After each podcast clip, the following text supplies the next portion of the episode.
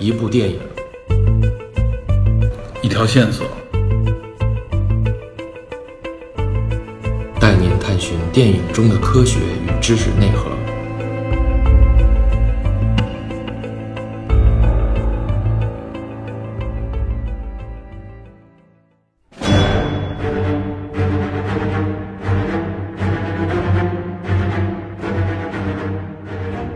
Hello，大家好，欢迎收听本期的电影侦探，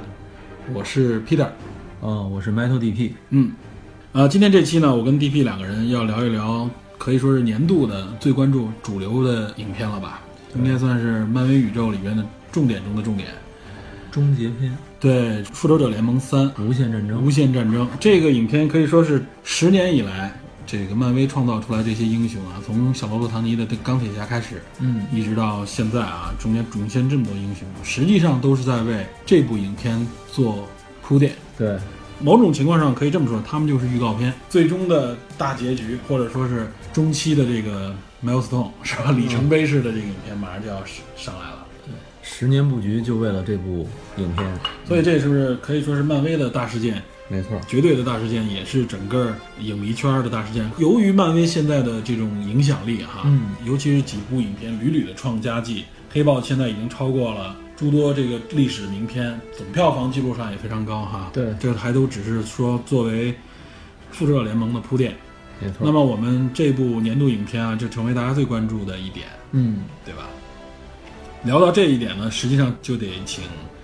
DP 给我们主要的去聊一聊，因为 DP 是在这方面是一个相对比我要资深的多的一个爱好者了。就是一普通爱好者。啊，对，我对于我来说，我就属于边缘粉，或者说是普通的电影爱好者。我对整个漫威宇宙创造出来这些英雄电影，我还都都是很感冒的。嗯，呃每部我基本都看过，而且我认为他们体现出来的不仅仅是因为在这个主的情节下面的这个趣味性，他们从电影艺术本身，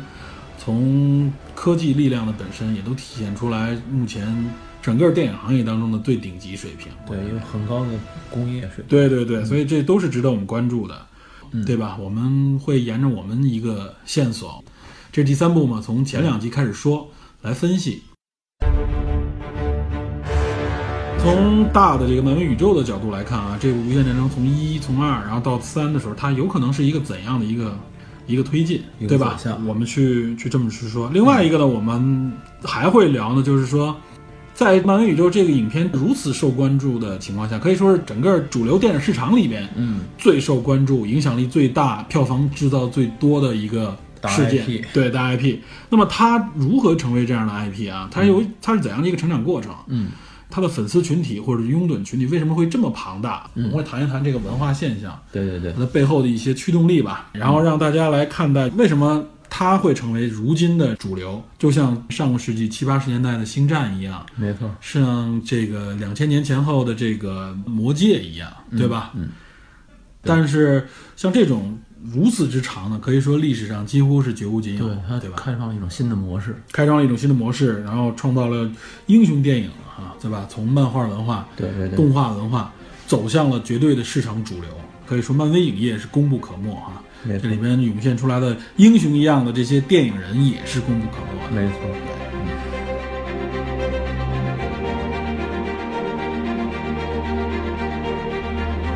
那么我们讲这部影片，我们多多少少会提一提我们刚才所说的这个其他电影，提他电影这个铺垫。这些英雄我们简单列举一下，对吧？从钢铁侠嗯开始，钢铁侠之后，后来出现的英雄是是谁？绿巨人吗。绿巨人，对，绿巨人，绿巨人实际上在钢铁侠特别早之前，李安拍过一版，对，我甚至认为那个应该就算是一个启动，只不过他没有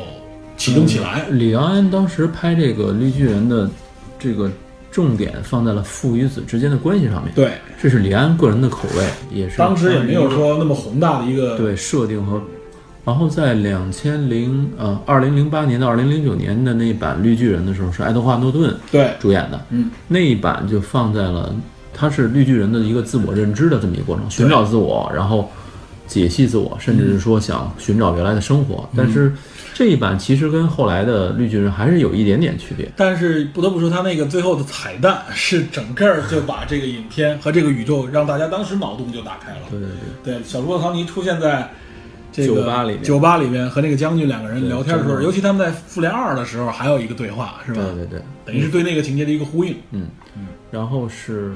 绿巨人之后是谁？绿巨人之后雷神一是雷神一，对对对，雷神一，那是二零一一年的对，电一影一年的电影《雷神一》里面主要是贡献了什么呢？贡献了洛基，洛基的这个形象。对，洛基也是一个贯穿于始终的一个亦正亦邪，或者说基本处在反面的一个大家喜爱的角色。对他和很多情节的推动也直接相关。没错，他后来直接在《复联一》里作为反派的 BOSS 现身。可以说，这也是一个长时间活在这个宇宙线当中的、一直存在的一个对反派。对然后再往后，雷神之后是谁？美国队长一，对，美队一也可以说是女生们引发尖叫第二多，甚至因为颜值盖过唐尼的一个尖叫的。我觉得还是喜欢唐尼的人多。对，唐尼可以说是已经无法撼动了，是帝皇了，已经是。对对但是美队的引发的尖叫不亚于唐尼，对吧我？觉得主要是大 胸。对，言及正义嘛。然后嗯，而且确实，我认为创造的还是非常的良好。这个美队也是也是被唐尼拉过来的，是吧？对，这个克里斯·埃文斯本人是文艺片爱好者，很犹豫加入加入复联这个家庭，然后小罗唐尼游说他，让他加入，嗯并向他证明这是一个更加宏大的宇宙。对，不仅仅像他想的，可能是一个偏幼稚向的一个漫画类影片的那么一个角度。然后等于事实也说明了，这个宇宙确实是前所未有的庞大。对，而且我我认为美队创造出来这个角色，也反映了美队的这么一个正义的啊，身后又带着很多挣扎的这种感觉的一个角色。他是在电影宇宙中，美队的更多的矛盾来源于自己的时间，嗯，时间的缺缺失。他有七十多年的时间在沉睡，那么包他括他和战友对和对，他的他爱在情之他在现实生活中要寻找新的自我的定位，这是一个茫然，嗯对这是一个需要寻找的过程。漫画中不是这样，对，漫画中更加的，其实美队是更加坚决的正义，代表了理智、正义和策略的这对么一，个角而色。且漫画中他苏醒的时间要短得多。嗯最早对，因为最早漫画好像是六十年代就出来了。对，六十年代复仇者出现，然后这个时候美队苏醒的时间比现在时间点要短得多，对，然早后了至少三四十年，他还能找到他的电影战友，找到战战友，稍微老一点战友就以及寻找他的女友。对，对，他的女友当时老去了，他的女友的侄女，也就是莎伦·卡特，嗯，十三号特工，作为他新的恋人啊，所以是侄女的身份，但是在电影宇宙中就变成了孙女。嗯，那不得不是孙家，因为时间长了。美队之后，然后是谁？复仇者复仇者联盟一，复仇者联盟一，那个时候复仇者联盟主要就是钢铁侠、绿巨人、雷神、美队，还有黑中间出现的这个没有独立黑寡电影的黑寡妇和鹰鹰眼嗯对，主要是这几个角色，就是六元老嘛，对，电影宇宙六包个元老。括神盾局的一个背景出现，对，神盾局 Nick Fury 和那个我们的克拉克·格雷格扮特演的特工是吧？啊，扮演的那个 Coulson 特工，嗯，对，这些都是经典角色，这是就而且引来像你说的反派就是洛基啊。嗯回头我们再总结这个呃《复仇者联盟一》它嗯所表达的内容啊，然后再往后边。还有新的英雄陆续的加入进来，加入对蚁人和奇异博士对是两个单独影片带出来的单独英雄，对，奇异奇异也博算是第三的一个起始吧。对，然后还有蜘蛛侠嘛，对，蜘蛛侠是一个在美国队长二三啊，美国队长三里里面出来现身的现身的啊，这个有有一个原因，其实它可以更早出来，但由于就是版权方面的一个他的一个争取，对他的单人版权在索尼索，尼里边，对然后后来索说尼所有 MCU 宇宙里边的大大串场的时候都是归漫威啊，漫威这边来，然后包括《反校记》，嗯其实是漫威跟索尼共同打造，漫威来做剧本来拍摄，然后收益归索尼，嗯但是我要你的这个人的使用权，对，嗯，这样的它也能更好的控制对这个角色，而且和整个的宇宙呼应起来。这个对了，还有在二代里边就是银河护卫队，对，银河护卫队是一是个的单独的全体，但是实际上它和慢慢的、慢慢的和这个宇宙要靠拢，在对三里边最后靠拢里边是吧？它更多的带来的是另一块无限宝石，时间啊、呃力量宝石那块紫色的，然后还有一些宇宙线的一些故事，尤其是直接提到了灭霸，他的嗯对队员，呃，星云也好，包括那个卡莫拉也卡好。莫拉杀手也好，都是灭霸的是灭女儿霸的女儿，但是对嗯这个女儿应该是从复联三的情况预告片来看，是他掠夺来的啊，不是亲生啊。不是亲生的。那我们现在总结一下，就是刚才说的六大，嗯，对吧？嗯，这个钢铁、绿巨、雷神、雷神、美队、美队、鹰眼、鹰眼、黑黑寡寡妇嗯然后后边加入了有这个冬兵冬兵、猎对，鹰、呃，然后有战争蚁人、蚁人、奇异、奇异博士战争博士、战争机器、战争机器、安东尼麦凯嘛，对然后还有就是红女巫红女巫，快银出了一下，结果就死嗯死掉掉了了，，然后对还有幻视、还有幻视，没错，幻视这带着那个黄色的那颗心灵宝心石、嗯灵宝石，对，还有就是银河护卫队，牛对部吧队这个群体，银河护卫队整个一个群体，然后还有黑豹，呃，对，然后还有最新的黑豹，黑豹是从实际上从美队三里边，呃，对，也是美队三里也现是身，美队三里边现身一个很亮眼的角色啊。对但是在这个黑豹独立电影里边，大家还是有各有不同说法，啊 是吧？略显略显单薄了一些，主要我是是觉反得。派太强力了。对，然后这些英雄聚齐啊，实际上就推出了我们准备对付的就是终极大 BOSS 啊，灭霸霸，阿灭啊，那阿灭灭霸这个我不知道是哪位大哥最早翻译出来的，嗯因为很早的漫画的时候，嗯，国内引进的时候，当时被翻译成灭世霸王。嗯啊，这个灭霸本名叫 Thanos 嗯，啊，是翻译的还是很带感的。对这个灭世霸王非常有气势，嗯不次于他的原型 Darkseid 的那个黑暗君主的这种感 觉。比黑暗军种听上去带感，黑暗军种这个还是听主要是着太长了。 Darkseid 听着更有更有力量。对，从英文角度上，Dark Side 很牛，嗯，但是从中文上，灭霸这个真的是啊，又新颖又狂暴，然后又又绝对的那种感觉。有力量感对啊，我们简单串了一下这些英雄，我们说了这些影片，实际上最终都指向了《复仇者联盟三》，也就是无限战争。从无限宝石的这个角度啊，从背后出现的隐约出现的反派的角度推这部电影。那么我们就把这些线索留给听众们，大家去从这些电影里边去回顾、去寻找。如果没看过，可以去看，因为这整个这么多影片啊，这么多都创造了高票房的、高口碑的影片，去往这一个方向去推，里边藏着各种各样的线索。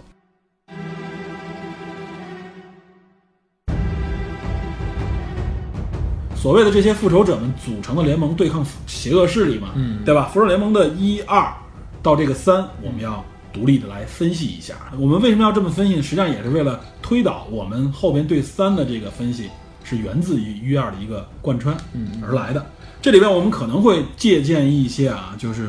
漫威的相关漫画甚至动画里面的一些情节，兄弟，对，因为漫威电影宇宙啊，他们叫做宇宙，电影宇宙和漫画宇宙和动画宇宙都是相区隔的，独立对立独立的独立的，他们是独立的创作人员、嗯独立的编剧，对吧？但是它的情节有关联性。对，原初或者说它的这个根源是源自于漫画，对对吧？对，漫威的电影宇宙很多的创意委员会那帮嗯人都是漫画编剧，哎，对了，我有一点我忘了啊，有一个非常独特的角色 是吧？谁？健 健。对，我还忘 Deadpool 了，就是死侍，嗯，他应该不会出现在《无限战争》的这个系列当定中，不会，对他的所有权是在福斯，他是归为福克斯的，对，对吧他是由漫威创造的角色，然后他本身是变种人嘛，嗯他也是变种人一员。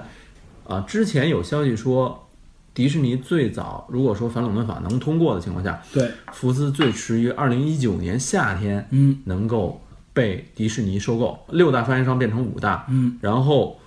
最直接的结果，对于 MCU 来说，最直接的结果就是 X Man 的版权，以及死侍的这些相关对的版权。以及神奇四侠的版权，嗯，这个还有什么吞星啊、银华这些等等等等，这些人全部会回归到整个漫威威的主主主宇宙里主面。宇宙里边了。这个这样的话呢，可以炒一更大的一盘菜了。那个时候大家就是非常向往，就是满 说汉全席，你有生之年就能见到《复仇者大战 X 战警》的这个剧情了啊，就有可能。但是我个人推断，最早最早也得二零二零年以后才有这个苗头，才有这个可能，因为它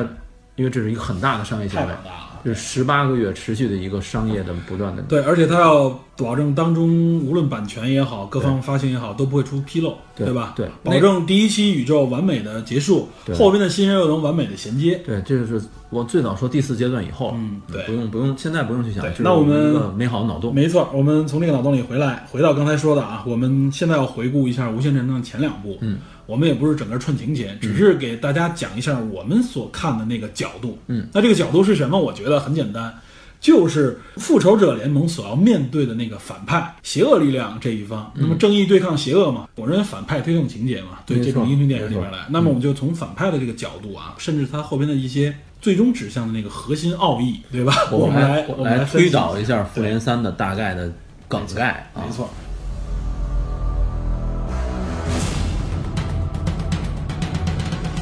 那么从复联一开始说，复联一里边的这个反派应该是谁呢？绝对反派，洛基对抗的也是洛基，包括他引来的那个，当时叫做什么？奇塔瑞星人。嗯这个奇塔瑞星人在漫画里是没有的。嗯，然后当时大从家当时的状态看，是不是跟灭霸就有点关系啊？对应该是灭霸给他派的一支军队，嗯，啊，因为在那个结尾也好，还有过程中也好，有这有个彩情节蛋。对，嗯，就是洛基面对的是灭霸手下的那个人，嗯然后其他的星人，大家猜测是漫画中斯库鲁人的一个另外的平行世界的分身哦，啊，因为版权斯库鲁人的版权是跟福斯这边共有的，所以不好直接引用。不好直接引用，怕有些有一些商业纠纷。嗯啊，然后就用了一个新的名词叫其他人，然后外形也不完全一样。洛基这个诞生在漫画中是双巨人的孩子，寒冷巨人，对，然后奥丁在一次对双巨人的杀伐中见到了，战役当中啊，见了这个小孩儿，我记得清楚。对见到那是他在《雷神一》里面的。对，漫画中是漫画中还有梗概，这个回头再说。啊嗯，然后就将这个小孩抚养成文，成为洛基。但是洛基成年以后知道了自己的身世，在电影宇宙中尤其是这样，他开始有一些不满，嗯，他认为自己受到了欺骗，甚至受到了不一样的对待。对他总觉得对待他哥哥和对待他是有区隔的，对在心里一直有这种。对，在《雷神一》里面，他就擅自的发布了一些命令，然后引来了双巨人攻打攻打仙宫，嗯啊，然后最终造成了一个比较严重的后果，掉到宇宙中。结果《复联一》里面情节就是他遇到了灭霸的手下，然后嗯承诺我会给你带来一块无限无宝限石，宝石但是相应的这个条件是什么呢？我要占领地球，我要统治地球。嗯，他想带领那块无限宝石，就是《复联一》里边那个宇宙立方蓝色的美队一里边现身的那块是空间宝石。红骷髅也好像一开始对，红骷髅最开始持有，嗯但是在后来被消失了嘛。对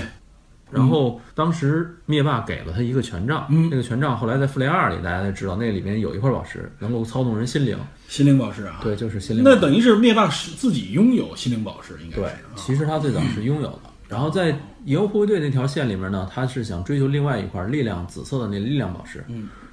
但是无意中被银河护卫队拿走。等于是这个无限宝石让这个灭霸一直是苦苦追求，是吧？自己曾经拥有的也被人都被拿走了，都被拿走了，然后想得到的也没有得到。然后复联一里面洛基是这么一个状态，这样的一个状态啊，就是说成为了反派。嗯，那么洛基体现出来的啊，我们我们我们这里要拉高一下， 或者说提炼一下，嗯，就是第一部《复仇者联盟》啊，洛基体现出来的是一种什么样的心理情绪，心理或者是对，洛基就是有一种对，有人问抖森说洛基为什么明明是个坏蛋，嗯大家还很喜爱他，嗯从而喜爱你这个演员。嗯抖森想了一下说，洛基呈现一种是一种孩子的胡闹与恶作剧，嗯与一种疯狂报复的结合体、嗯啊，是有一种复仇和希望能够被认可的心理的、一个混合的这种心理。如果说《复仇者联盟一》，我们用一个词来概括，嗯，他的这个反派的动机是什么呢？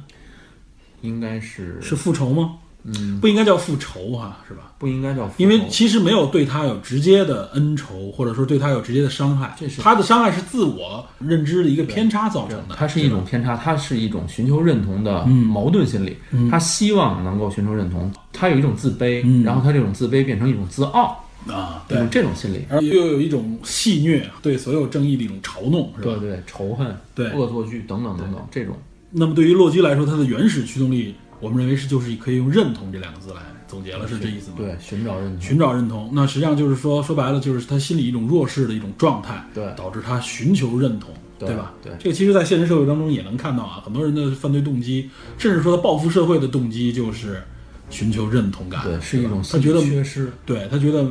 没有人认同他嘛，他身边的环境嗯啊，洛基多多少少确实有一点，尤其他又是在一个所谓的贵族的这个角度上，对神族的角度上对，，他自是高人一等嘛，对，然后他又觉得其实是被他伟大的父亲，所谓的父亲欺骗了，对对对，对奥丁，嗯，嗯，对。那么这就是《复仇者联盟一》的一个故事啊。那么我们认为它就是一个追求认同的一个反派。对嗯我们分析他的一个人格的大概的性格特点，所以洛基这个角色一直存活在 MCU 当中，对吧？对，他可以说是和这些英雄们伴随着英雄们成长，对吧？跟着他哥哥一起。它也成为了一个重要元素啊，会成为双方都利用的一个元素。而且他是迄今为止 MCU 塑造最成功的反派了。哎，对，应我觉得该确实是是对对关于董存为什么受欢迎，回头咱们再说。对啊，那行，那这就是复联一啊，嗯就启动这个复仇者联盟的这个状态。他带着整个英雄们反抗他，实际上他这个时候就已经牵了这个灭霸的手，对吧？对就把对灭霸这个角色引入到这个宇宙当中，有一个大 boss，若隐若现有一个终极神秘而又强大的 boss。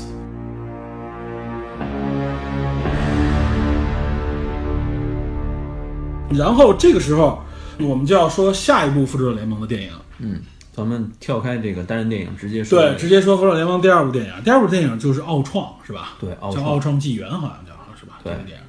是 James Spider 给配音的这个。对，这也是一个很非常有性格的一个，经常演反派的这么一个角色，声音非常的具有磁性磁性和魅力，我觉得。绝对有魅力。这一听就真的是他的那个声音，我觉得在那个电影院里面听到他那个声音，在那么一个机械面孔下面啊，就都阻挡不了的那种邪恶或者说是那种鬼魅的声音。啊据传闻，在拍《复仇者联盟二》的时候，嗯，这个演红女巫的伊丽莎白·奥尔森，嗯，因为被詹姆斯·斯派的这种磁性声音所吸引，嗯，总是观察他的脸，而不是观察他真正戴的那个身高的那颗 球。所以他老看低人一对他眼，老看，啊在正片里你都能看看到他的胸口那个位置，对，是吧他就他开始开瞄了一下低头，然后紧接抬头，这有一个小小的镜头，其实就是演员本人被吸引，然后他的演绎时候声音的这个表达出来的这个魅力啊，太太具有魅力。对很可惜就是说，大家对《复仇者联盟二》认同不太高啊，这个反派的魅力绝对。就因为他确实有点梗，有点俗了啊。嗯，我觉得是什么？从漫画角度来讲，奥创时代是一个持续很长时间的，对他这个在动画片里，我记得也持续了好久。对，它是一个时代嘛，对它不是说短短几十天这么一个事情。另外一个就是什么？呃，漫画中其实解决这个奥创的这个很大的元素，在 MCU 中，要么因为版权，比如神奇四侠和金刚狼、嗯来不了，这个人物缺失；要么是说因为蚁人，嗯嗯啊还没出现，嗯，所以它很多东西都按照它电影的方式去改变了，嗯，这个时候缺少了原著的那种积淀，对，对吧所以就差很多。但是我觉得，由于这个演员的这个演绎，奥尚在影片当中还是，非常美。尤其台词那各方面啊，是吧？他体现出来那种啊，终极的这种认认知的一种角度啊，对对对吧？对人类的一种角度，我觉得还是还还还是够分量的，没错，足以撑起这部剧了。没错，那么如果这么来说，那第二部这个奥创，大家多少知道一点情节，就是它实际上是被钢铁侠创造出来的，他是借由权杖，承载心灵宝石的那个分析权杖，是吧？，那个权杖，然后由铁人儿啊，钢铁侠和对布鲁斯班纳本人，然后创造出来的这么一个 AI 的一个界面，嗯，然后后来又这个界面我自己有实体化，乐声，对，通过震惊打造了一副身体，嗯，啊，后来还想再再打造出一个，嗯，啊，就是幻视，呃，那么它体现出来的是，由于具有人工智能的这个背景啊，它之前也是赋予了一个原始的一个驱动，就是为了保护人类、保护地球，保护地球的这么一个重任，对对，但是在他理解的过程中出现了一个偏差，或者说是它推导到了另外一个极端，是吧？这个其实是有点隐喻，就是嗯说人类诞生以后，地球不断被改变，对奥创理解就是什么？如果地球要被保护，如果人类自身要被保护，那么我先要消灭一大部分人类，甚至整个人类，对让人类进化到一种能够承担保护的这种状态。然后嗯这采取了个一也激在进的措很施也在很多科幻或者说是一些故事里面都有这样的梗啊理念。对，这个理念就是说，人类本身就是环境生态的最大破破坏坏者没错对这就可以说是一个极端的一个体现、啊。对，但是它最终呈现出来的就是说，奥创就变成了一个结果，体现出来就是说，OK，那我要毁灭我认为对环境有害的人类。对，不仅仅是环境，就是说它是一种生物的理念。嗯，人类这种东西不应该在某种意义上被继续下去，要嗯么你要进化、e v o l v e 要么我自己进化。所以幻视说奥创是痛苦，嗯，然后但是他选择了一种错误的方式去，它也是由于这个原始驱动力造成，它不得不去这么选择。对对而且我们能看到它那种大量的台词充满没了错这种人生所谓的哲理啊，所以它体现出来的应该是在一种所谓的偏激的进化角度体现出来的一种痛苦。对，可能就是说，嗯呃，这种痛苦表现太明显了，大家觉得不够娱乐，所以复联二这个口碑没有那么好，又不够让大家去接受哈，对，对尤其对普通影迷来说，而且时间时间短，太短，是时间有点短仓促。对但里边还是有很多经典的桥段，我还记忆犹能新。塞出很多塞了很多人物进去， MCU 也立住了更多的梗和概念在里没错面，比如说那个反霍克装甲是吧？反浩克装甲，然后就反反浩克装甲，没错， 嗯这个应该在复联复联三三里边仍然会有有这镜个头嗯对，有他的镜头，在预告预告片里至少看到了，不知道真是假。 啊但是这个如果不是六粉儿的话，这个复联三的这个反浩克装甲还会出现，而且很有可呼能声是很高啊，反浩克装甲。而且很有可能是布鲁斯班纳本人去驾驶，而不是说钢铁侠本人去驾驶嗯对。啊。呃，那如果这么说的话，那我们总结起来就是，这个《复仇者联盟二》背后反派的驱动力实际上是一种痛苦啊。是一种痛苦。对，第一个是认同，嗯，寻求同认同；第二个是一种在痛苦之洛后的基一种寻求认同，奥创是想解决痛苦，解决困难。解决他的一个逻辑困境，甚至是没错，对没错。嗯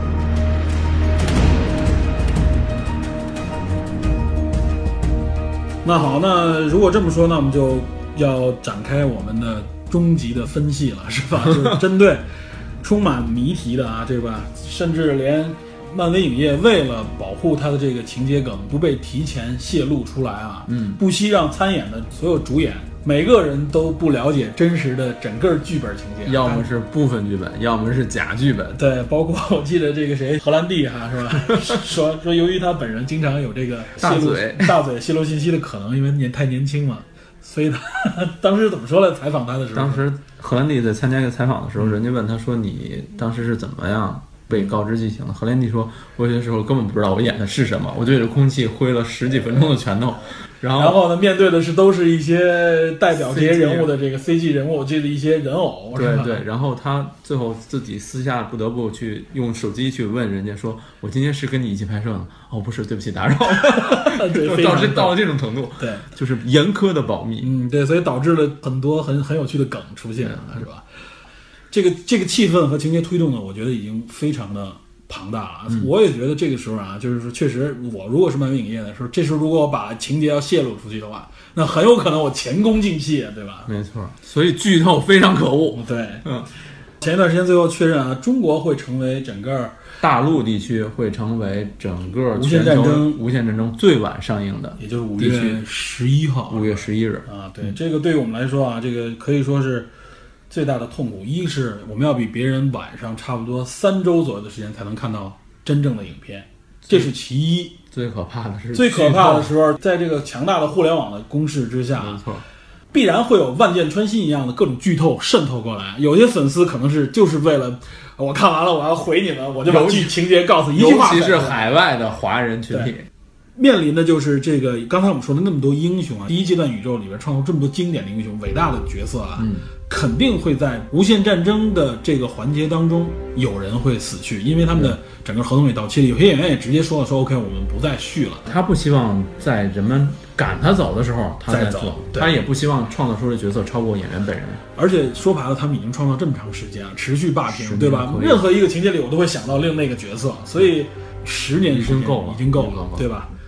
整个粉丝也关注的就是说，除了情节剧透以外，就是谁会死这件事情，很难受的。嗯日本日本全屏透露嘛，日本的大幅海报上面写了两个大汉字全灭全灭，所有人心都凉了半截儿。对这个其实对于我们这个漫画粉丝来说，这种事情还是能接受的，对，因为漫画中这个全灭复仇者全灭这是常事儿，经常被全灭，经常被全灭。然后不管是征服者康也好，还是灭霸也好，甚至奥创也好奥，创也干过，对，对这种事情很常见，当然大不了复活嘛，嗯，对吧？有但是各种各样的力量可以让他们复对，活。但是在电影粉丝中，这个情境是不一样的。漫画中，它这个形象不同画师笔下是不一样，但是在电影中，固定形象这个人就就是是他对钢铁侠就是小罗伯特。现在小罗伯特唐尼就是钢铁侠，你对，然后美队也是，然后雷神也是，尤其是 Big Three，大家已经很难接受人物形象的改变和人物形象的趋势，在电影宇宙中，所以这个嗯是十年一个的情感情节，对，而且《复仇者联盟三》所谓的无限战争应该不是一集完事儿，呃，是这样，最开始的时候，《无限战争》是确定是一集，嗯啊，然后就是今年今年上映，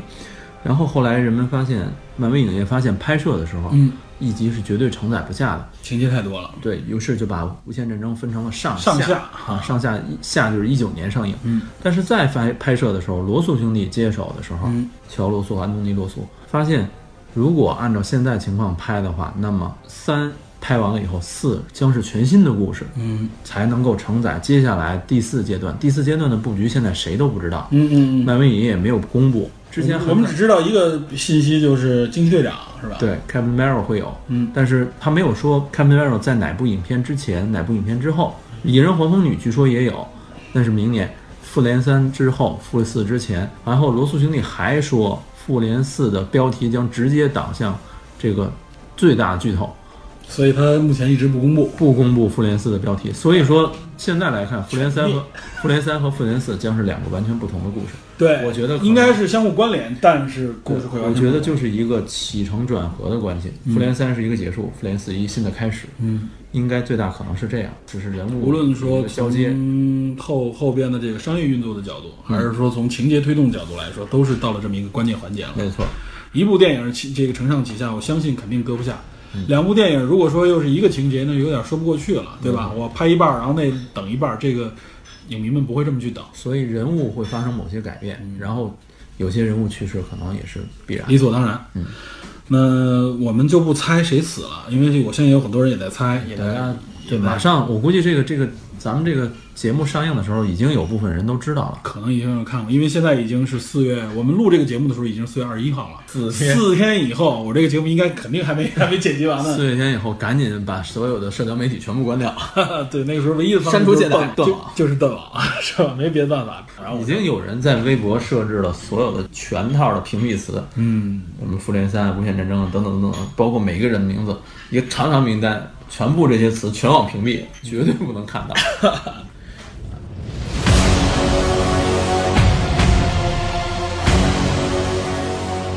那我们发挥一下我们节目的这个能力啊，就是刚才结合前两部，我们要分析一下第三部有可能的走向。刚刚我们都说了，第一部是认同，第二部是痛苦，啊，反派的心理，反派的心理啊，心路历程，它说白了就是推动整个情节的一个背后的驱动力，对对吧对对那么我们现在来看一看这个第三的明摆的大反派，这个不可能造假了，就是灭霸嗯灭霸本人，紫色的紫薯先 生。那我们来提一提灭霸有可能的心路方向啊，对吧？心理动机，如果想提灭霸的心路方向，那我们不得不介绍一下灭霸这个角色嗯啊。他影片当中就露几个眼儿，穿着大金铠甲，穿着圣斗士铠甲的一个紫色先生，是 吧感觉有一点像阿木，哦完全不一样。阿木只不阿过木有眉头发眉眉毛是啊，对，头发是 有头的，对对，呃，那么我们想想看一下，就是那灭霸是一个什么样的角色呢？我们能看到的信息只有在动画和漫画里边有，对是吧？在他大概漫画是一个什中么样的人？早期的灭霸设定是土卫六，嗯嗯嗯，土星第六颗卫星泰，坦是吧？对，泰坦星那颗星又被称为泰坦，这个实际上土卫六就是泰坦，也是这么命名的。对对而且人类认为，科学家认为是土卫六是地球之外啊最有可能有存在生命的有生命的宇宙天体之一，对嗯对吧？？最早的时候，古漫画啊，说古漫也不多古，一九七六几年、七几年，嗯那个时候当时设定是什么？泰坦星上的人是由地球过去的，是由地球过去到那里发展是吧？繁衍嗯，独立一支了已经。对，然后慢慢的衍生出更高的这种文明，嗯，包括身体的体质能够接受更更强的辐射嗯呀、等等等等这些东西更强的抵抗力。然后，但是在后来无限战争，就是一五年、一四年的无限战争的这个嗯漫画中，前期的前导漫画叫做《灭霸崛起》，嗯讲述了一下灭霸的这个起源，嗯，漫这画对吧？？漫画这个时候，当时，呃，设定泰坦星人就是外星种族，嗯嗯，跟人类就好像纯就就是外星人，跟人类之间是没有直接没关有系的。关系，只不过是外形类似嗯嗯啊。然后灭霸的诞生，如果依据这个灭霸起源的这个诞生呢，他最早的时候，他父亲是泰坦星的一个科学家嗯啊。然后，但是他诞生的时候，这个情节很有意思啊。有人说灭霸太丑，以至于他妈都要杀他，这是一个，这是一个恶搞啊嗯，。这啊反正我相信是恶搞。对，但实际上呢，那个漫画看画起来也很恐怖，就是灭霸诞生的时候，皮肤的颜色跟别人都不一样，是紫色的。嗯然，后他紫薯眼先生嘛，对，他的眼睛黑黝黝嗯的，带着一种莫名的恐惧。然后他妈妈看见他，当时就想拿手术刀捅死他。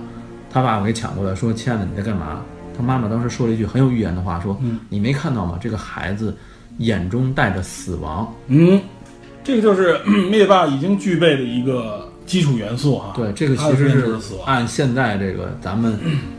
过去章回体小说来说，这就是一不祥之兆。对，所以灭霸就这么诞生了。然后，但是诞生最开始的时候，灭霸是一个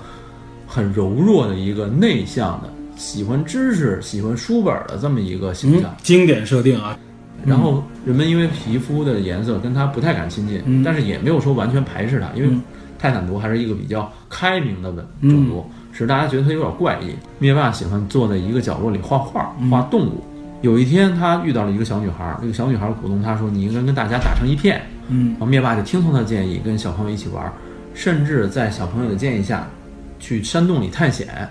但是山洞探险的时候，山洞突然崩塌了。等灭霸徒手挖出来的时候，找到自己小伙伴的时候，傻眼了。小伙伴都已经死掉了。那个小伙伴全都被那种蜥蜴一样的生物吃掉，只剩遗骸了。哇塞，灭霸当时就崩溃了。受到了冲击啊，对吧，？哎当时他是一个小孩儿，他直接面对这个蜥蜴的时候，他就崩溃了。他选择一种最极端的方式，用手中的裁剪刀把这些蜥蜴全部杀掉。但是这个情节是有疑惑的，嗯在漫画里有人分析说，你认为一个六七岁的小孩儿能杀掉那么多巨型蜥蜴吗？也就是说，这段情节很有可能是灭霸自己脑补出来的。啊，这是他的回忆是吧？或就者是他所谓的回忆他。的说法，因为只有他一个人回来了嘛，嗯，只有一个人回来，就像《湮灭》里面似的，所有人问你这个状况是不是真的，不一定，只是他自己说的嘛。这是他自己说的。然后他在生长过程中，他在长大的过程中，逐渐发现他对知识的渴求，后来他发现他对生物嗯，的科学的探索不能停止。也就是偏执性的一个生物学家了。对，，然后这个时候他发现他周围的那个小女孩还在不断的蛊惑他，嗯直到有一天他瞄准瞄准了一个野外的一对儿幽会的情侣，嗯，他把那对儿情侣绑回来，用残酷的手法解剖了。也就是说，他的生物学已经发展到就开始对同类的生命，活体人类。对，在这之前他还解剖过活猩猩，嗯由开始由死物变成活物，由活物变成人类。嗯，这已经就是他的变态的这一面已经越来越对，但是他生命发的概现念鲜血和生命还是不能满足。嗯最终他有一天，他发现他自己用自己的屠刀对准了自己的母亲，啊，已经是这已经到了弑母的这种对这种变态的程度。然后他弑母的时候说了一句话，非常非常恐怖。但是这句话你就觉得，灭霸确实出生的时候跟别人不一样。灭霸说。说来有点不可能，但是我清楚的记得我出生的时候，你想要拿刀杀了我，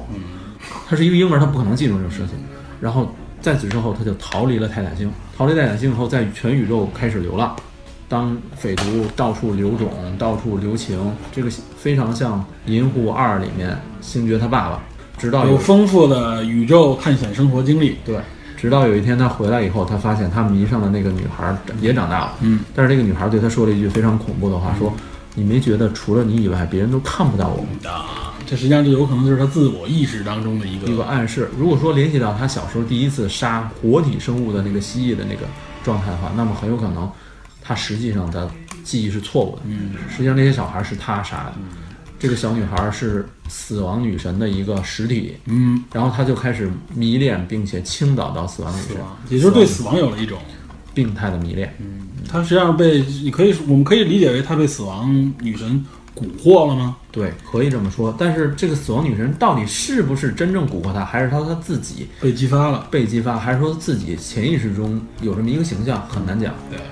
那么这个其实就是在漫画角度里已经把灭霸的这种变态啊，对大吧？概的性格。这大概的性格塑造出来了，没错是一个这个绝对的一个反人类的对他，癫狂变态的一个极端形对象。他回到泰坦星以后，他又杀了他的父亲。哎，这个灭霸在漫画当中是像电影当中一个表现出来，就是像一个紫色的一个大壮的这么一个状态，就是很强悍、暴力的这么一个形象吗？呃，在早期漫画，在漫灭霸夺宝，就是他获得六块无限宝石的这个漫画中，灭霸不仅不是那种狂暴的性格，而是一个非常有知识的，嗯，有步骤、有轨迹这种性格头。脑型的一个选手。对，他这个他有力量，但是他更有头脑。这个实际上和我们从至少在电影里面接触到的、看到的灭灭灭霸的一些边边角角的影像啊，包括预告片里面看到的紫薯先生啊， 一代头盔的紫薯先生出来的时候，嗯，看到那种彪悍的形象有所区隔，所以我们不知道电影宇宙里创造出来的灭霸到底是一个什么样的性格角色，这个我们不能确定，是吧？对，从预告片上来看，他说你们应该逃跑、颤抖，然后屈服于我等等等，有一种征服者的感觉。对，对，但是他更像一个这个君临天下，不能说君临天下吧，就至少是一个、就是一个邪恶统治者的感觉。对，然后你看，如果说从联系复联一的话，嗯，他把这个东西授之于别人，包括银护一里面，他让星云去盗取那个球力量力量宝石，嗯等等等等，他种种这种行为来看，他是有条件有步骤，再开始推行他的计划，对他他是有有头脑的，他有部下，就是说不是一个癫狂的杀人狂，对或者说是一个就是完全靠蛮力打上来的一个对一个对角色，然后跟 Dark Side 有一点点区别啊， Dark Side，因为我对突出力的是绝对力量。对 Dark Side 本身力量太强，他那个欧米伽光线嗯啊，重者必死，几乎是，他们那个种族就是那种铁血的统治，就是最高级，然后就是有一种上暴力，是吧？对，崇尚力量，嗯然后我最有力量，那么我就是这个星球统治者，啊，手底下一群小弟，对吧？更简单一点，是吧？对，不一定更简单，但是说有感觉是更纯粹，对，当然更直接一些嘛。对，更直接。但是灭霸体现的好像不是这样，有些电影宇宙中的灭霸，现在咱们大家只能猜，他目前展露出的力量都是阴谋，是吧？，对阴谋。然后，但是在罗素兄弟的这个手下，灭霸很是一可个能什么样子？有可能你看罗素兄弟是一个什么性格？从嗯啊、不能说性格啊，就是拍摄的方式，写实。嗯不管是美队二也好，还是美队三的这我内觉得是战，他电影当中一个特色，就是他要给你一种真实感，对感觉这个东西是合情合理出对现的。，甚至在预告片中有可能，虽然说有可能是假，但是他掐小蜘蛛，他拳打钢铁侠，他一一掌推向美队，嗯等等等等镜头，表现都是他直接下手，他有一种力量的征服感。嗯，他是这么一个性格，所以现在看他有勇有谋，应该算是，然后有力嗯量，反正有智商，有力量，对然后我还有独门的暗器，不能说暗器了，我有独门的兵器，对吧？无限手套，无限手套，那个巨大的手套，那个应该是一个重点元素嘛。无限战争说的就是这个无限手套配上无限宝石，是没吧？错没错，我们之前也说过，这六颗无限宝石，目前已经出现了五颗，五颗。还有一颗灵魂宝石。之前大家猜是《雷神三》里面，嗯，海姆达尔的眼睛，后来发现不是，嗯，然后呢，大家又猜是黑豹里面黑豹用来跟元祖沟通的，后来发现黑豹用的是新鲜药草，还是漫画里设定也不一样。那后来又有一个更恐怖的猜法，嗯，这是粉丝脑补啊，这颗灵魂宝石在谁？在钢铁侠脑子里，这个非常恐怖的想法，但是啊剥夺这个宝石就要把哎，对吧？ 这种这种非常恐怖，但是你你很难猜啊！现在就这块宝石，现在看甚至有可能复联三都不会现身，有可能复联四才会现身，这都有可能。对。从你刚才的这个分析上来说，包括我们看到的知识点点的预告片里面的角度来看，嗯我们直接分析灭霸的潜在第一动机，也就是反派的这个第一动机是什么呢？灭霸的这个心理感觉上，反正比较复杂，应该从目前如果说简单的来分析啊，嗯那我觉得是不是可以简单的归纳为它就是来毁灭的呢？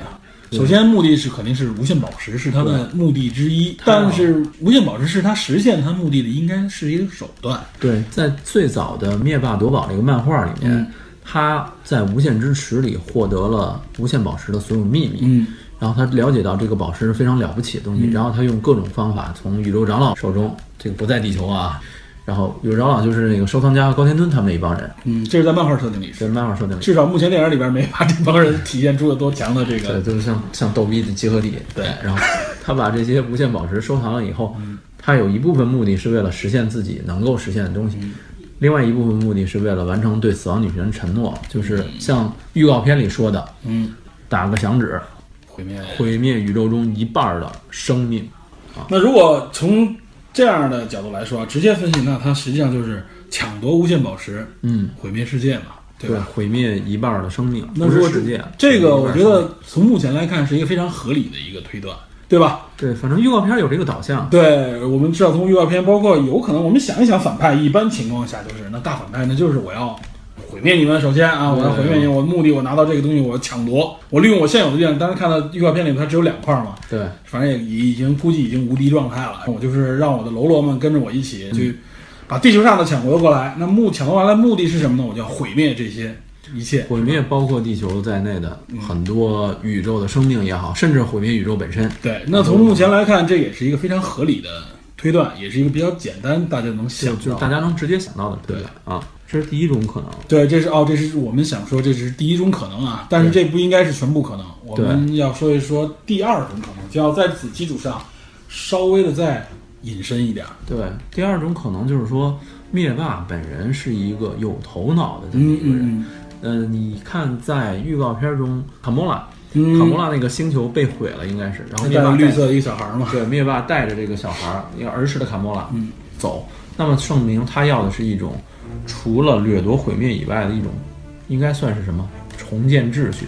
他至少有一定的统统治他不是完全的毁灭，对对吧？我不是毁灭一切，他有自己的手下。我们能对看到已经黑暗比邻星之类的这些，他的黑暗军团五人组已经展现了，四人组电影中，电影中的四人组已经展现了，然后他又有他的女儿，对包括他之前这个驱使的这些角色嘛，无论说是洛基，还是后来的那个拿着大锤的那哥们儿叫什么来着？罗南，哦，对，罗南。指控者罗南，也就是说，他都有一个，反正我建立我自己的体系的这种，对他好像感觉是集齐这个无限宝石，要重建一种秩序。嗯，这个秩序谁来说了算？由我自己来说了算。由但我灭霸不是一味的像刚才我们说的，就是我掠夺、毁灭一切、对施虐啊，我变态，对不应该是不完全是这样，对，它应该是有这种重建秩序的感觉。就是我要当一个新的君王，我要重新建立秩序、啊，对有了无限宝石，我实现这些东西更方便。就像卡穆拉说的，我要毁灭宇宙中一半生命的话，我只要通过打响指的方式就能完成。如果没有的话，那我就得一个星球一个星球的攻占，对太费事了。对，对他来说太太累了，是吧？，对，没有必要。亲手操作还得。对，可能有可能这个也是在很多经典的邪恶设定里面也有的，对这种邪恶君王也好，或者说是这种独裁者的这种角度，是吧？预先建立，必先毁灭嘛，有点那种感觉。对，这个也说的完全说得通。就我觉得延伸一下，编导们应该也可以往这个方向去有这个推。可能，对。那么两种可能了，第一种我们说就说白了就是纯毁灭啊，更直接一点。那么我们再延伸一下呢，它就是实际上是为了重建啊，它有一个相对更高阶的需求在后面。对对对，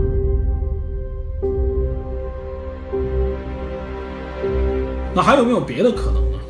还有一种就是脑补出来的可能。嗯，这个在漫画中是灭霸的另外一半是死亡女神，咱们也说过，他迷恋死亡女神。他脑子里边形象出来那个啊，对在在死亡女神的蛊惑之下，对，在灭霸起源里面，死亡女神是一个实体形象，能够跟他对话，嗯是一个话痨啊，在他面前。但是在早期漫画中，死亡女神几乎是不说话的，有时候呈现出是人的外形，戴着那个大兜帽、大斗篷，嗯，有的时候就是呈现着一个骷髅的状态，嗯然后戴着也是兜帽斗篷，里面是一骷髅。然后灭霸每次在跟死亡女神对话时，死亡女神都是不说话，都有手下小弟传达他的意思。然后当时这个漫画中是灭霸想追求死亡女神，嗯，然后死亡女神最开始赋予他力量，他夺得无限宝石以后，死亡女神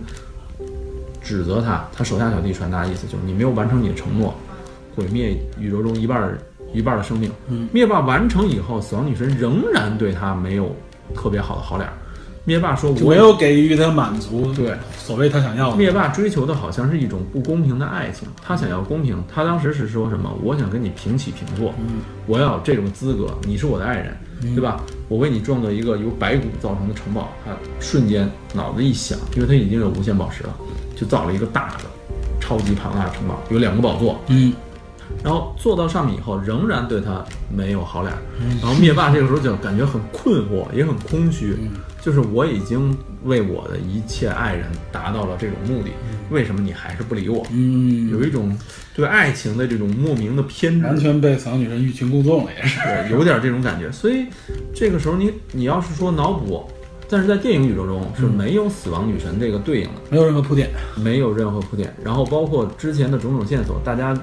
银护卫队》里面四个创世神明的那个壁画，湮灭、无限、吞星、永恒，没有死亡。嗯然后大家后来包括《雷神三》里面出现的这个海拉，嗯，也是死亡的一部分，但她也不是死亡女神本身，对，等于这个这个东西，这个人是不存在的。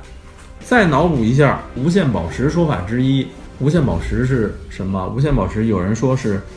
古希腊的一个复仇女神，名字是叫什么涅墨西斯，嗯说无限宝神是涅墨西斯的分裂，但是这个说法我没有找到直接来源，这个都是别人说的。然后分裂成六块无限宝石，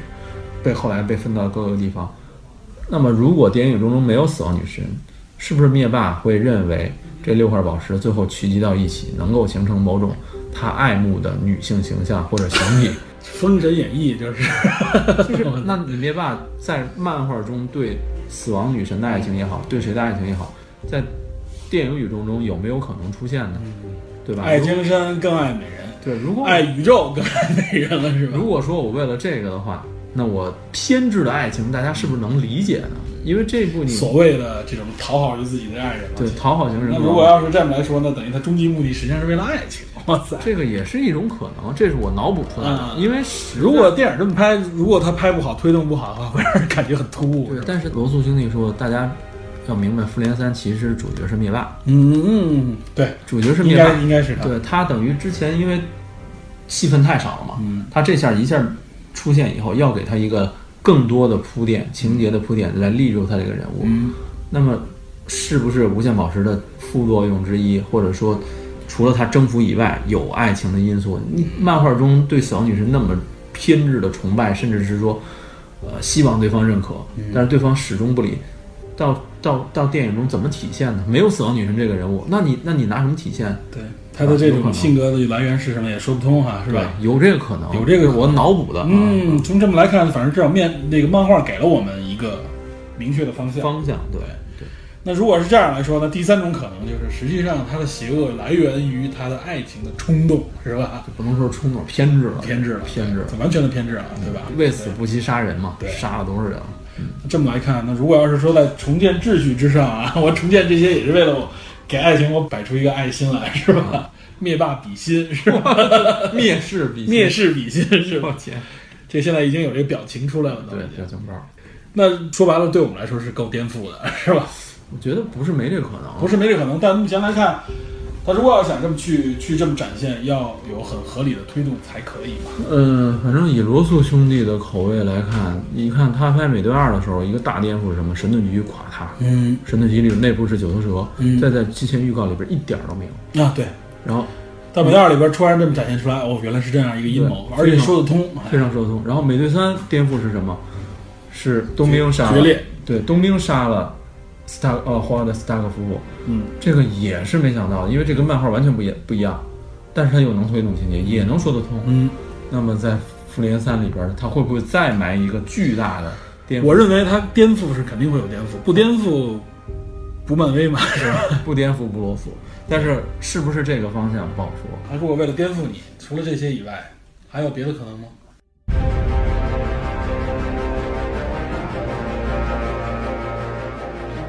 再脑补一下，嗯再开个脑洞。嗯之前《复仇者联盟三》第一版预告出来以后，嗯乔什·布罗林本人在在 ins 上面嗯，好像发了一个灭霸写给母亲的家信。灭霸写给母亲的对阿灭的那个说法，就点儿就从那里边来的。那 Smith SARS 呃阿灭嘛，Thanos 的缩写，这完全对母亲的爱，这跟漫画中是完全不一样的。哇塞，那不对母亲爱的完全是出于亲情，是吧？对，那么那么孝顺，那么就是说，是不是我之前做了某些事情对母亲不利？在漫画中是弑母，但是在电影中嗯，没有这个情节。那是不是我母亲去世了，我要用时间宝石复活，或者说我复做成活应该没有那么复杂吧？非我要做用这么多任务，我做成？但是只有是只有只有无限宝石能完成。嗯嗯目前出现的道具来看，只有无限宝石能完成。嗯然后我在完成某种心愿，我比如说我做了错事，我毁灭了泰坦星，我的母星，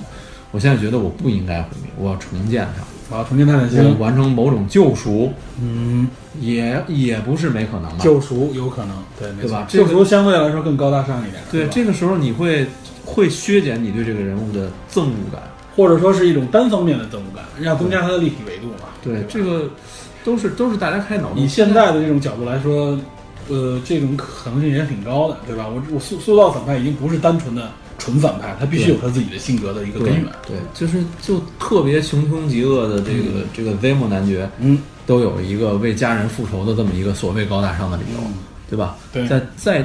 删减片段里，其实他不仅仅是挑逗内斗内战，他还用毒气杀了很多人，但是这个特别重要的片段被剪掉了，所以大家开始对他更认同。实际上，他绝不是仅仅是作恶对做了更大的对恶。最终表现出来的还是行恶。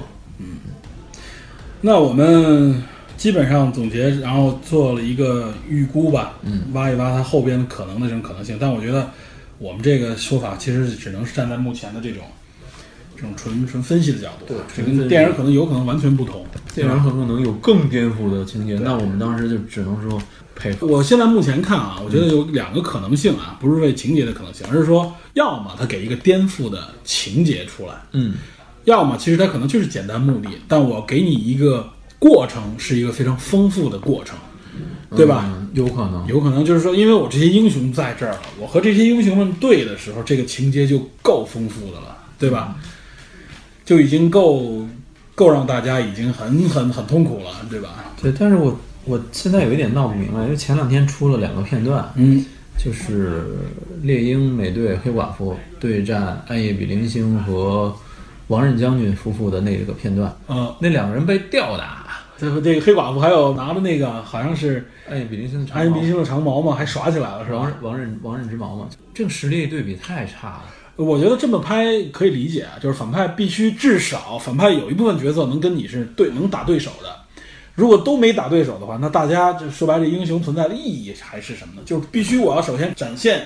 反派的邪恶和力量，嗯我也要展现英雄的力量。那我们有势均力敌的一部分，然后有一个绝对力量过 来，哎，来但抹现在抹平一但切。现在感觉就是地球这边好太强了，然后除了阿灭以外，剩下这阿灭一人对抗自己剩下也车轮战是吧？剩下这黑曜武将这四个出现的这四个完全都不够给啊！啊这个还不好说啊，这个我觉得有可能是那有可能是六粉儿，对，不不光是六粉了，有可能就是，也许这些人有了什么新的能力，或者在某种状态下哎体现出来啊，。对，就被削弱之类的，对有可能。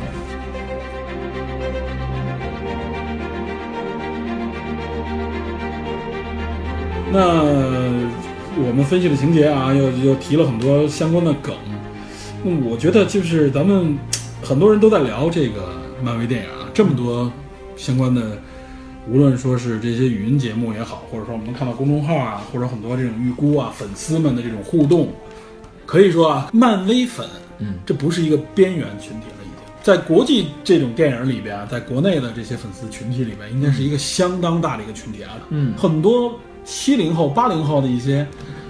这些主流的一些，包括像什么古大白话之类的，这些在网上已经古在大微对古大上面，在微博上也是很有影响力的一些人啊，包括一些电影人也是漫威的这个粉丝啊，无论说是对周边文化，还是对这个主流电影，都有很趋之若鹜的这种状态。这个美漫怎么说啊？美漫我从我个人经历来说，嗯呃，我所接触的美漫最早的时候，刨出动画片的影响，纯漫画嗯应该是两千年以前。嗯两千年以前我就知道有这个群体存在，嗯然后这个时候，当时美漫圈里还是流行一句话，其实最早的美漫大家不分什么漫威、DC，对，都是美漫嘛。美漫一家亲，对这是一个很早的一个 slogan 了，一个很早的一个口号，美漫一家亲，人真少，我们人特别少。然后当时在网上有一些特别早的一些懂翻译的人，把美字幕漫组对，不是字幕组，那时候都没有字幕组不是不是字幕组个人汉化，嗯，那些人把自己的看过的漫画电子版的东西自己重新涂色，然后添字、翻译等等等等，最后制制图制成一个一章一章的一个故事，然后比如说早期分享到论坛里面分享到论坛，甚至一些自己个人的博客等等等，BBS 之类的。，对，嗯当时有谁啊？有王胜，嗯嗯，王胜这个人现在已经几乎不是早期看漫画的不不了会解知了不会知道这个人。王胜，嗯呃，M 大嗯，M 大也不用说，M 大当时我说一个最著名的《绿灯誓词》嗯，电影版的《绿灯誓词》，M 大翻译的，哎，这个版权是承认是他的是吧？对，啊，这绿灯誓词非常非常经非典常主流，非常经典，被大家推崇。电影版翻译的那个用的也是 M 大的这个誓词，对啊，《绿灯誓词》，然后包括《银狐踏雪》，《银狐踏雪》之前还有吴欢，嗯，等等等等，这些人都是早期的，银狐都稍微晚一点点嗯啊。然后像什么后期什么大家熟的什么 Slowmo 小鱼啊等等等等，嗯这些人都开始翻译。早期百度贴吧、美漫吧，嗯当时美漫吧是后一点，正义联盟吧是最早的美漫聚集地。甭看叫正义联盟，各种美漫在里面都可以发。然后美当时有一个站长叫终极哨兵，嗯，他自己也翻译了一大堆。我不知道他是不是吴欢的马甲，好像不是。吴欢也翻译，个人翻译了很多。吴欢现在还这个圈里还还在活跃着。嗯，这些人把美漫的很多的主流的，尤其是漫威和 DC 的故事，个别的故事翻译过来，大家开始了解，除了超人、蝙蝠侠、蜘蛛侠以外，还有很多很多很多群体对。然后后来到了蜘蛛侠三部曲以后，嗯，又有一东一波热潮，人们开始去追蜘蛛侠的漫画。但嗯是蜘蛛侠的漫画相对来说比较主流一点，你能找到资料也多。嗯，然后是两千年以后 X Man，X 嗯， Man 的这艾德个，曼带起了一波热潮对我就是那个时候入坑啊，啊，用用美漫话说入坑。我开始看电影完了以后去找漫画，开始看 X Man，呃，不叫 X Man，那叫 X 嗯 X-Men，嗯 Men，对 X Men 的漫画。看完 X 战警漫画以后，我又去看复仇者，嗯看神奇四侠，然后甚至去看 DC 的绿灯等等等等等。这么一个过程，它是一个粉丝逐渐积累的过程，嗯，然后借由电影早有渊源的这么一对个群，体它，是由借由电影的影响，嗯，然后开始大家开始慢慢的形成主流，直到一个挖掘漫画，挖掘动漫，然后对挖掘文化，对，直到一个临界点是什么？漫威电影宇嗯宙两千零八年钢铁侠诞生以后，这股热潮开始主流了，已经瞬时瞬间开始井喷，对开始极大的推动了这个整个群体。嗯，现在很多人说是漫威的粉丝，其实多数都是电影宇宙的粉丝，没错，都是不 MCU 会那边对儿不会看漫画，甚至说看漫画很少。但是他广义上也确实是这个群体对，嗯他接受这个文化，他熟悉这个文化，他了解这些人物，尤其我的感受啊，嗯就是我能看到的一些点，就是早期两千年前后那时候还都是二次元，都是对日漫的崇拜者偏多。美漫从非常少 coser 里边就能看出来，非常全都小是日漫里边的，嗯最多 cos 个圣斗士，cos 个七龙珠，嗯。然后从钢铁侠开始就开始 cos 这个 MCU 里的人物啊，就从这点也能看出来影响力啊，对吧？这是对全球都是有它非常大的对就是借由电影宇宙的持续十年的这么一个酝滚酿，动，对吧？然后带动了很多人入坑，嗯嗯进入这个群体，所以开始了解这个群体。，对，所以因此我觉得啊，就是说，首先这个群体不是个边缘群体了，不是，而已且经它不是边缘群体，不是相亚文化了已对经。相对来说它比较怎么讲纯粹一点，嗯，它比较纯粹，它就关注这个部分的文化和衍生文化。对。哎，我就这样吧，咱们最后问一个问题：你觉得这次的《无限战争》全球铺垫这么长，在中国它在票房上会有一个新的怎么说呢突破吗？我觉得有可能，如果条件允许的嗯话，有可能能达到头号玩家的那水个平层级，嗯，但是可能没有头号玩家那么高。对，呃现在尤其是这两年市市场这么大啊，我不知道 MCU 会不会创新纪录，我是感觉有一点点难。有有一点难，主要是时间点。时间点的问题，还有一个呢，就是这次营销也不是特别成功营销不成功，还有一点呢，就是真的喜欢这个部分的群体都会去看啊，嗯这个群体，但是只停留在我认为是停留在一二线城市里面为主。我觉得是，如果说他想达到高票房，嗯，单靠这些粉丝挤刷是根本不可能的，所以他需要有一个话题的传播嗯和延展。对，然后从所谓的这个就是 MCU 这波核心粉丝扩展到相对有一点泛兴趣的泛泛西泛泛西方电影粉丝的这对，种，然后再由这些粉丝再扩展到从从来不看的这种，就这种效应在中国才有可能达到我我某一个们票房的我结们果这个节目不管怎么说，我觉得我们是在为呃《复仇者联盟》这部《无间战争》打 call，对吧？但实际上，你为什么国内市场不如这？咱就说《战 狼》，《战狼二》多高的票房，比得了嗯吗？比不了。《红海行动》比得了吗？比不了。《唐人街探案》比得 了吗？漫威多牛逼，在国内你比得了《唐人街探案》吗？三分之一嗯票房就已经很牛了，已经。不错了，那几个都快二十亿了人民币。你漫威任何一部影片在国内那个都过二十，十亿了，过二十亿。对，，有有有这个这么高票好房像，最高就超十亿吧？那个猎豹没超十亿，谁超十亿了？我想想，头号玩家炒。头号玩 家，头号玩家在这么大的影响下，十一个多亿，好 像续了一个币，又延了一个月，对又延了一个月。这个时候你能说迪士尼不努力吗？对，他肯定没有不公关，嗯他公关结果失败了，他在国内拿不到这么高的。连喜马拉雅都把这个头号玩家的相关主题推到自己的主页，这很难得。 这个我要感谢喜马拉雅感，谢喜马拉雅。 对感谢喜马拉雅。是那从这点也能看出来，就是媒体们或者说是相关的媒体也能意识到，就是说这个影，响美漫群体虽然伴随着上个世纪的漫画、动画以及影视剧的这种接连不断的积累，逐渐开始庞大。嗯我们觉得周围的人越来越多，那是因为我们身在其中。但是主流观众 M 加和 DC 加还分不清呢。而且不光是他分不清，啊我们现在能看到的主流观众是什么，是吧？为什么能够有一些你根本就甚至听到这个影片的名字你都会觉得恶心的一些影片，嗯最后能拿到这么高的票房？对，这个市场确实，也就是甚至有人说，主流的我们群体中在中国的主流市场可能真不在我们这些一线城市里边，对吧？对，二三原来的北上广占主流，那是过去的电影市场。现在中国电影市场第一季度超过北美，对吧？嗯对第一季度对一个这么庞大的数字的情况下，三百多个亿哈、嗯好像那么那它的主流市场是谁贡献的？其实从数据上我们就能看出来。从另一个角度来说，这就跟商业上面一样，嗯就是说，往往那些成功的所谓的独角兽公司也嗯好，或者是那些伟大的公司，它起初的基础群体是一些狂热的用户群体，嗯我们的豆瓣儿，对吧？对对对当初的微博，最早的 Twitter、Facebook 都是由核心群体逐渐的越来越核心，越来越狂热，然后引发后面的跟跟随这种状态。对对对也就是说，你是真有一群创业者也好，或者说是追随者也好，是真心实意的追随，嗯这种情感是能够传递出去的，嗯，经得起。如因为因为是这样，迪士尼我不知道大家不了解，迪士尼推的所有明星啊，能看到就是都是王子公主这种啊，对，他因为他要面向儿童，嗯他必须带来的是他们公司自己内部是有要求的，我必须带来的是绝对正向的嗯对引导，没错不能有任何误导，不能有任何的这种